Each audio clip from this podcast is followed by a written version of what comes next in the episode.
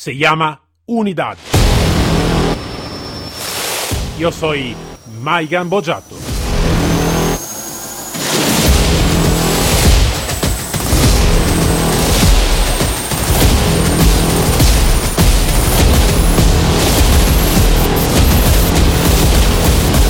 Unidad K9.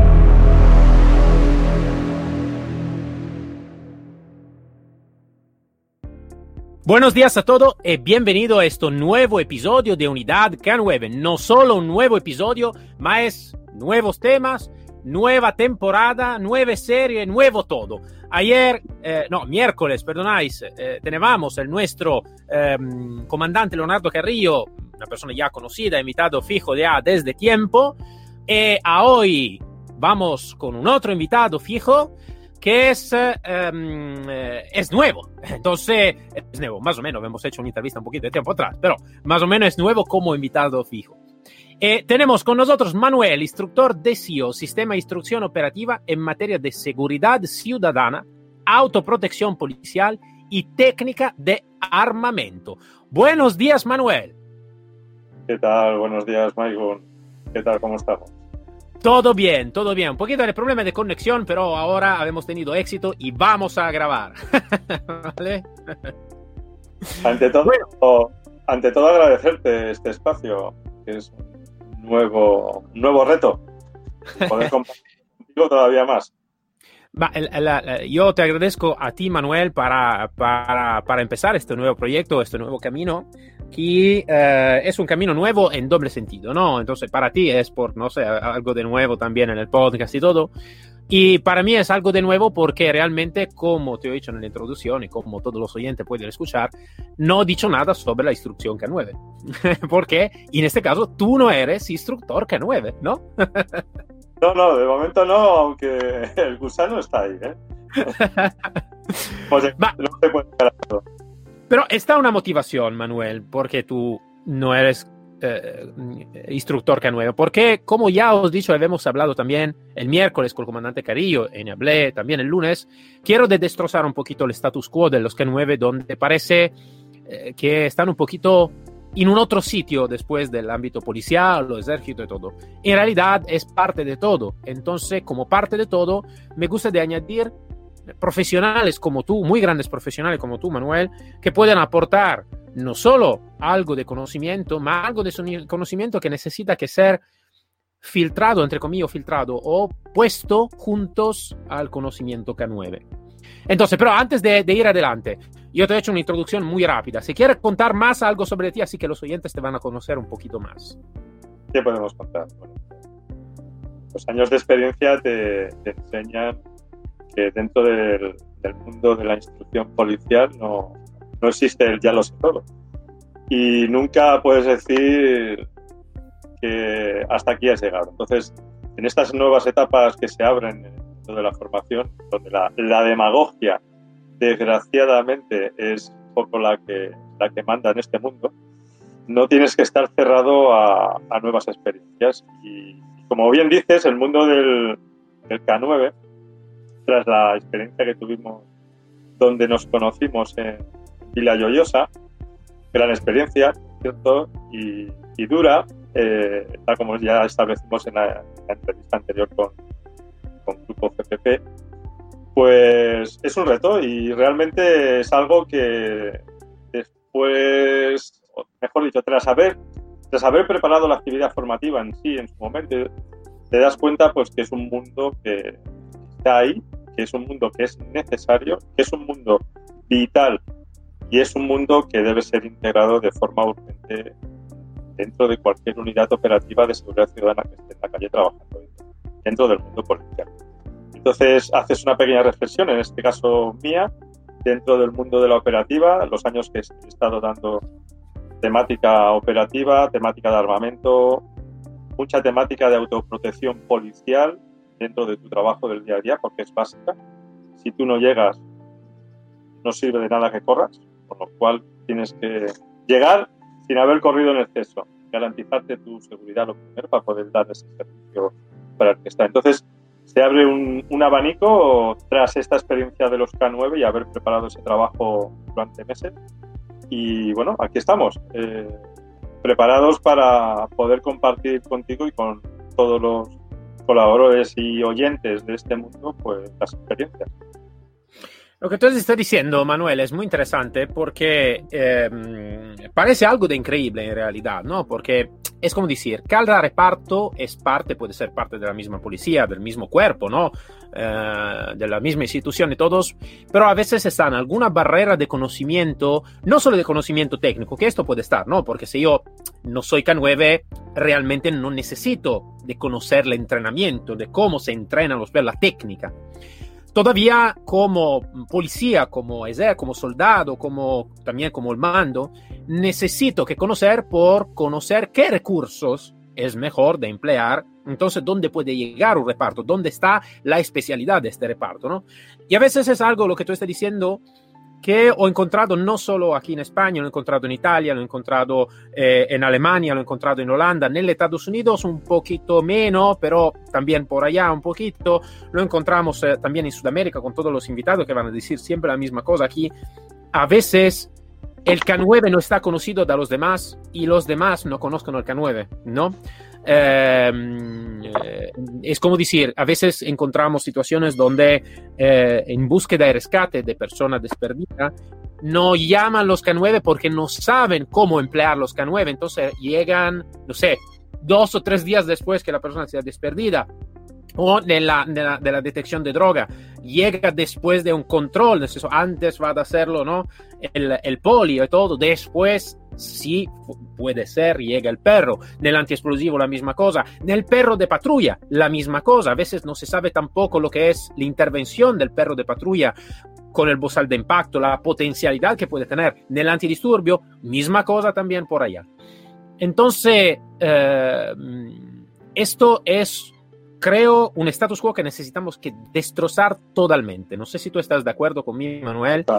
necesitamos que destrozarlo y crear esta, eh, esta, este enlace entre los diferentes cuerpos, ¿no? Y, eh, yo creo que tú también, ¿no? Imagínate ahora eh, trabajando con los K9 todo, creo que tú vas a aprender también algo que antes estaba, no digo desconocido, pero ahora tiene más cuenta de cuánto realmente pueden hacer un buen trabajo los K9 y cuánto realmente se puede disfrutar en una manera diferente, ¿no? Eso es lo que imagino. Dime tú la tu opinión.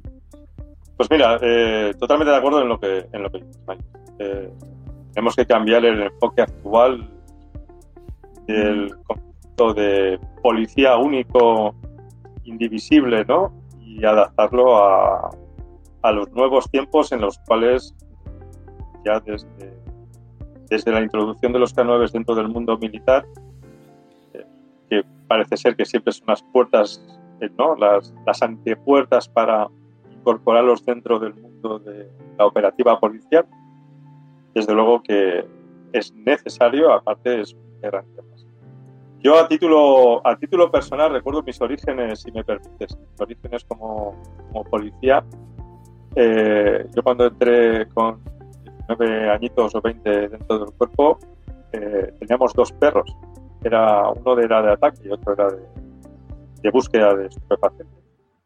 El ataque era espectacular. Era un pastor alemán que lo veías venir y tal. Y tuve la suerte de, hacer de sparring. Yo era el sparring, me metía dentro del, del mono de trabajo y, y, me llevaba todas las hostias que había del perro. Y sinceramente, si no has pasado por ahí, no sabes lo que pueden llegar a hacer. Y en este caso, yo quisiera tener al lado mío, o llevarlo yo, o tener a un compañero que llevase el K9, porque ahorraría muchos problemas, evitaría muchas situaciones eh, que no debían de llegar quizás en intervenciones complicadas. El perro puede disuadir, y así es un perro policía, totalmente aparte que está amparado por la ley como, tal. Entonces, claro. a lo que tú dices, creo que es básico, elemental que nos concienciemos de, la importancia que tiene tener eso al lado nuestro y de cara al servicio de la, de Sabe Manuel, yo también te digo una otra cosa. Yo creo que esta responsabilidad también depende un poquito desde nosotros, nosotros como eh, instructores, como profesionales y todo, ¿no? Donde eh, esta, esta colaboración que estamos haciendo, de, no solo de divulgación, de información, eh, esperamos, ¿no? Con lo que todo está pasando también, de algo de práctico, ¿vale? Um, necesita que ser más fuerte en general. Me explico mejor. Um, si siempre estamos parados en el nuestro, ¿no? En el nuestro es como decir, los K9 están parados en el hacer el entrenamiento para la búsqueda de droga o la búsqueda de explosivo. O hacer un entrenamiento donde trabajamos siempre ante los K9 y también los otros, ¿no? Los otros trabajamos siempre como, ahora te digo, genérico, no por decir que no, no es profesional, por decir no tiene el perro, no es un especialista también, ¿no? Es personal de, genérico de policía, o mejor, es lo como se dice en italiano, no sé si se puede decir también en español. Um, lo que pasa es que no se va a conocerlos y no sabes cómo también intervenir, porque yo soy casi seguro que um, muchos eh, cuerpos de policía a veces no sabes cómo intervenir a nivel táctico operativo con la presencia de un perro. ¿Cómo me muevo? El perro necesita que estar atrás, necesita que estar adelante, o la tontería que podemos ver en, en, internet, donde el perro se va lanzando en 30 metros y el guía o el grupo de apoyo está a 30 metros atrás, que es una tontería, porque tú, como tú lo sabes, y ya no hemos hablado mucho de este, ¿no? De la diferencia entre el entrenamiento y la vida real, donde en el entrenamiento uno dispara una veces y vale, hecho. Cuando en la realidad a veces necesita que disparar 5, 6, 7, 10 veces ¿no? antes que la persona se va y se, se, se, para. A veces la misma cosa con el perro. La, la, la incomprensión de, lo, de los K9 a veces el perro va mordiendo y la persona se va en tierra. No es así, no es así. Porque la persona tiene todo el tiempo de tener un cuchillo y de matarte el perro y matarte a ti, ¿vale? Tiene todo el tiempo, ¿vale? Porque la adrenalina, porque está bajo de sustancia, por muchas cosas. Entonces, si me muerde el perro al brazo, para mí es nada. Tengo el otro brazo para matarte al perro y matarte a ti si tengo un arma. Entonces, todo esto, pero lo vamos a comprender si vamos a trabajar también con otros profesionales. Donde, ejemplo, ahora te hago una pregunta. Así que tú estás especializado en las armas y todo, ¿no? ¿Cuántas veces tú has hecho disparo o técnica operativa de intervención con disparo o con utilización de arma con eh, guía K9 con el perro al lado? Entonces, da un lado el perro y del otro lado la, la, arma y todo, haciendo técnicas de intervención de cómo se necesita que poner el perro para protección, cómo necesita que moverse, no moverse y todo. ¿Cuántas veces te ha ocurrido en tu, en tu experiencia? ¿Te digo una verdad o te digo una mentira? Ah, prefiero la. Ninguna. Ninguna y te, voy a, y te voy a dar la respuesta.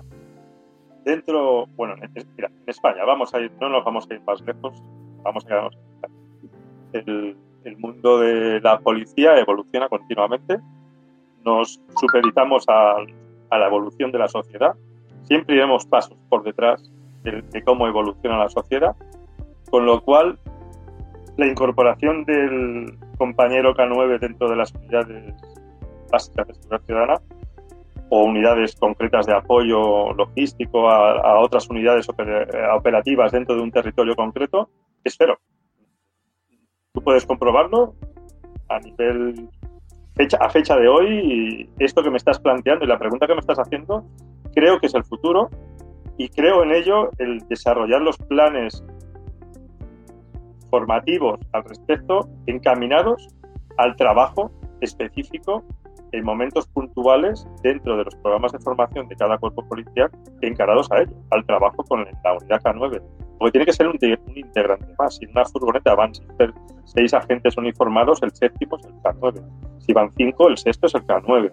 Y no por ello, el día que tenemos prácticas de, de adiestramiento en el uso de armas o en la operativa de entradas en inmuebles o la operativa de asalto a vehículos o la operativa de identificación de personas, tenemos que dejar el animal que es nuestro compañero guardado. No, todo lo contrario, ese, ese, ese, compañero tiene que estar habituado. Cuando digo compañero me refiero al K9 para mí. No sí, deja sí. de ser, no es una persona, pero es, es, un animal que va guiado por una persona y que tiene autonomía propia en base a las órdenes. Entonces, creo que es la base. Realmente me hubiera gustado poder incorporar dentro de la formación durante todos estos años atrás esta novedad de, de, los K9 dentro de los programas. Porque creo a fecha de hoy y tal como lo estás planteando, creo que es el futuro.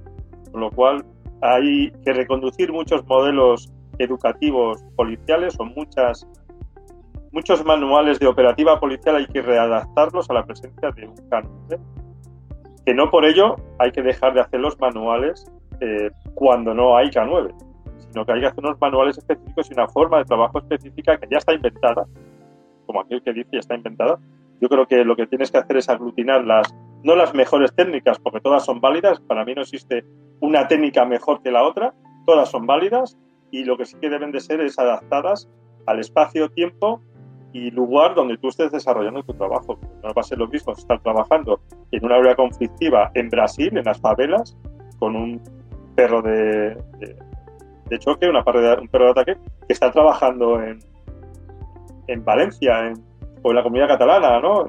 No va a ser lo mismo nivel de delincuencia no es el mismo y el nivel de violencia no llega ni, por asomo. Aunque podemos ir encaminados un poquito por ahí, desgraciadamente, pero yo te digo, mi respuesta es que ojalá lo hubiéramos hecho antes. sí, sí, claro, esto, esto es claro y esto, lo que tú me dices, me gusta muchísimo eh, porque es la misma lucha que estoy haciendo yo en el, K9, donde, a veces se habla, ¿no? ¿Por qué la mi metodología? ¿Por qué la mi metodología es la mejor? La mi metodología la mejor. Yo siempre digo lo que aprendí también cuando estaba en Estados Unidos trabajando y dice, no se puede reinventar la rueda. La rueda es rueda, ¿vale? No se puede reinventar se puede hacer cosas nuevas, ¿no? No ser la goma en una manera, el, el, el cobre tapa en otra manera, pero es rueda, ¿vale? Aquí yo creo que es la misma cosa, ¿no? Eh, donde sí necesitamos, y para mí un instructor, necesitamos nosotros que tener en cuenta de conocer todas las técnicas que podemos conocer, entonces siempre estar como una esponja aprendiendo y eh, adaptando a la situación de donde se está encontrando la situación del caso. Te hago un ejemplo, ¿no? Eh, no sé si le puede hacer un paralelo también con la tu, con la tu profesión de, instructor. Y mm, cuando Mm, eh, a veces yo pregunto, ¿no? En todos los podcasts yo hago siempre una pregunta igual para todos, ¿no? Imagínate, son 102 ¿no? episodios ahora, siempre hago una, una pregunta siempre igual. ¿Qué es? Para ti, como K9, ¿sí que el Malinois, Malinois, Malinois, Malinois da elegir o se necesitaría a veces que elegir otra tipología de perro? A veces alguien dice, no, no, el Malinois es perfecto. Para todos siempre necesitamos que tener el Malinois. La mi, la mi contesta, el mi pensamiento es, sí que el Malinois es una, buena, es una buena raza de entrenamiento. Todavía necesitamos que aprender también no solo el trabajo en sí mismo, sino también el entorno donde vas a trabajar. Me explico mejor. Hablé tiempo atrás con una, con una guía, con un guía canino, se llama Natalia, de eh, la Brigada Canina del Aeropuerto de Chile. Y él trabaja, ella trabaja con la detección de eh, frutas y ver, ¿vale? para el riesgo, el riesgo biológico y todo, ¿no? Y dice, sí que el Malinois es una buena herramienta, pero, una buena herramienta, perdón, una buena raza. Todavía necesito que estar en contacto con la gente. La gente no necesita que tener miedo del perro. Necesita que, que gustarle el acercamiento del perro. Entonces, no, no voy a elegir el Malinois. Voy a elegir o el Beagle o el Labrador. Y digo, vale, esto es el pensamiento que necesitamos que tener. Porque si yo hago un trabajo donde no necesito que imponer la figura de un perro, sí que voy a elegir otra. Ejemplo, en el antidisturbio, el Malinois sí que es una buena raza. Todavía no es, no es muy grande como perro. También es a veces un poquito más pequeño del pastor alemán. Tenemos un buen Rottweiler. Eh, el Rottweiler, eh, yo, yo creo que a veces la gente, antes de luchar contra un Rottweiler, puede pensar una, dos o tres o cuatro veces también, ¿no? Entonces, esto se puede también pensar en una instrucción táctica operativa, no este pensamiento de adaptar el todo, adaptar la herramienta, adaptar el, la modalidad de pensamiento también en otra forma de trabajo que no es solo K9. Sí, que básicamente la respuesta al planteamiento, pregunta que haces, la, estás dando. Eh, al, al, a lo mismo que un agente de policía o una unidad eh, operativa su vestimenta, el uniforme que lleva, va acorde a la función que va a desempeñar. Es decir, no vas a poner una, dotación de, proximidad, ¿no? que se entiende el trato con niños, proximidad a la gente, no la vas a vestir. Chester negro, boina negra, es imposible. Pues En este caso, con el K9, estoy totalmente de acuerdo. Por eso hablábamos de adaptar el trabajo y los protocolos de trabajo de actuación de los K9 con las unidades en base al espacio y territorio y finalidad a la que vaya a ser destinado. Totalmente de acuerdo en ello. Es, no vas a tener la misma sensación de proximidad con Rottweiler que tener un Beagle al lado, ¿no? Que, que te parece inofensivo y bueno, pero resulta que ese K9 es experto en detección de aceite, de fruta, de, explosivos, eh, detecta gasoil, que, eh, vamos.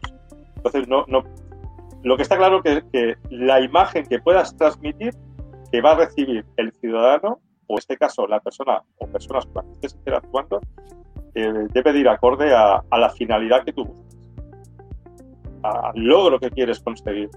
Lógicamente no vas a meter un, un Beagle en una unidad antidisturbios, porque seguramente se van a olvidar de los antidisturbios y van a ir a por el K9. O aparte que lo van a mirar, digo, oh, qué cariñoso, pobrecito, vale, y, se quita. Eso por eso, sin desmerecer. me gusta mucho y, sin desmerecer, pero lógicamente, si la respuesta la has dado tú, no hay esto, esto es importante, te digo, y ahora vamos un poquito más en el interior del por qué estamos hablando en esta forma, de cómo vamos a desarrollar también el episodio futuro, porque claro, ahora es un poquito una introducción, ¿no? Hablando de algún tema y todo, pero es un poquito una introducción de lo que vamos a hacer más adelante.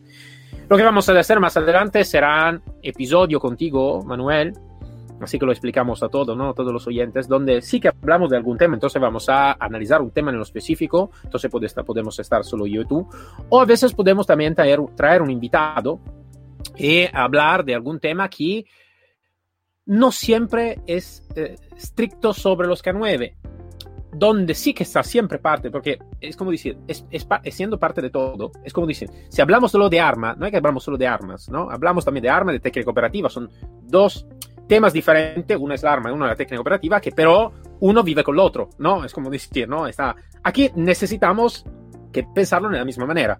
Vive con el otro, ¿vale? Y por esta motivación, tener un profesional como tú, la parte K9, que en este caso lo voy a representar yo, y una parte que a veces puede ser, no sé, el explosivista que habla, ¿no? De cómo y cómo se desarrolla algunas cosas, claro, no en el específico, porque claro, los procedimientos en el específico no lo vamos seguro a decir a los demás, porque los oyentes puede ser de todo, ¿no? Profesionales, puede ser gente que le gusta y puede ser gente que lo va a disfrutar en otra manera. Entonces, no vamos a decir todo, que esto está claro. Pero tener un punto de vista diferente, ¿no? De donde, ejemplo, hablábamos, hablando del, del explosivo, sí que yo como K9 necesito que trabajar con un explosivista si soy guía de antiexplosivo porque es el explosivista que me va a esconder el explosivo en el lugar correcto. El explosivista que me va a crear una, una, una, alguna trampa que después será la trampa que voy a encontrar en la vida real. Entonces, sí que lo necesito. Sí que necesito tener una persona como tú, experta en técnica operativa. Porque vamos en paralelo, vamos a mirar cómo podemos intervenir juntos, cómo podemos añadir otras cosas, cómo podemos ser más eficaz. Al final, todos estamos aquí por estar y trabajar en protección y trabajar al servicio de la ciudadanía, ¿no? Esto es un poquito el logro salvar vidas o, intentar lo más posible de salvar vidas, siempre estando lo más posible nosotros en protección, ¿no? Creo que es un poquito el logro, un poquito es este, ¿no? ¿Qué crees? Totalmente de acuerdo y, un placer. Acepto el reto. Entonces. y adelante con. Entonces, los próximos episodios vamos a ser este, ¿no? Entonces, la próxima semana ahora es un, es un día donde vamos a un poquito a introducir el todo, ¿no? A poner, como se dice, la, el sombrero para, para explicar todo.